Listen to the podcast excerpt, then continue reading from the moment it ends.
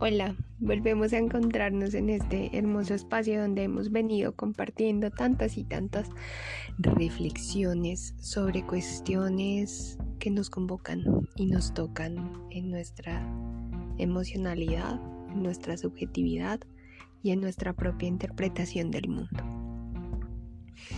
Hoy quiero dejarles una reflexión cortita sobre el perdón, que es la principal manera de reconocimiento.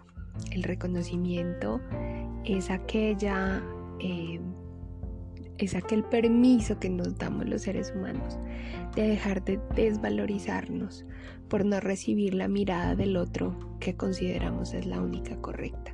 Que me vea por lo que hago, por lo que doy, por lo que tengo y no por lo que soy.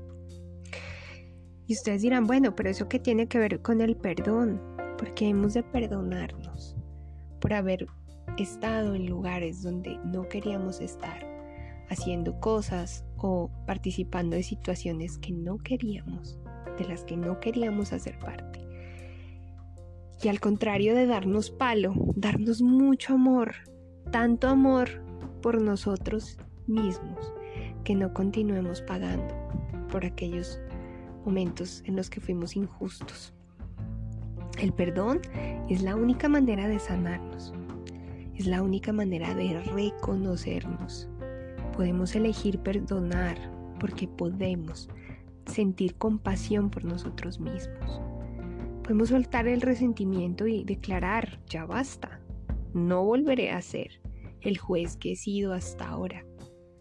No volveré a maltratarme ni agredirme, me voy a tratar con todo el amor del mundo porque me lo merezco y porque ya no necesito postergarme buscándolo en otros o en otras situaciones o llevándome al límite y resistiéndome al cambio.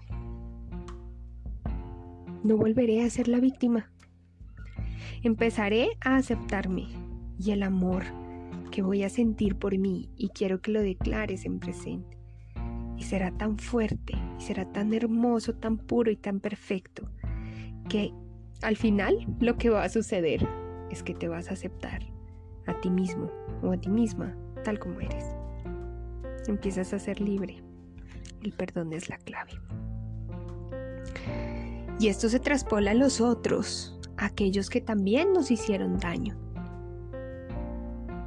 Sabrás que has perdonado a alguien cuando lo veas y ya no sientas ninguna reacción emocional, cuando ya no sientas nada. Oirás el nombre de esa persona, te lo nombrarán, te hablarán de él cuando sales con tus amigos y ya no sientes nada, ni bueno ni malo. Eso no es estar muerto en vida, eso es haber evolucionado y superado lo que te hacía daño. Es así entonces como la verdad se convierte en un bisturí la verdad duele, porque abre todas las heridas que están tapadas a fuerza de mentiras para ahora sí en realidad poder sanarlas. Ya no necesitas más heridas cubiertas a la mala y de mentiras. Ya no necesitas más veneno. Ya no necesitas vivir en negación. Porque tu mente estará completamente sana y tu cuerpo y tu emocionalidad no tendrán que acostumbrarse más a sentir dolor. Me acordé de una canción muy particular que no voy a traer a colación, pero muchas veces los seres humanos nos volvemos adictos al dolor, ¿por qué no decirlo? Pero cuando la mente está limpia, el contacto con la realidad resulta placentero. Para la mayoría entonces de nosotros el problema reside en que pierden el control de sus emociones yo les echo un cuento. Es el ser humano quien debe controlar sus emociones y no al revés. Y la manera más valiosa, más sincera, más honesta y más valiente de hacerte cargo es saber que de la única persona de quien dependen las emociones es de ti mismo. Así que, a por ello, reconócete, ámate y permítete tener el control sobre lo que en realidad sí depende de ti. Que tengas un lindo día cuando sea que escuches esto.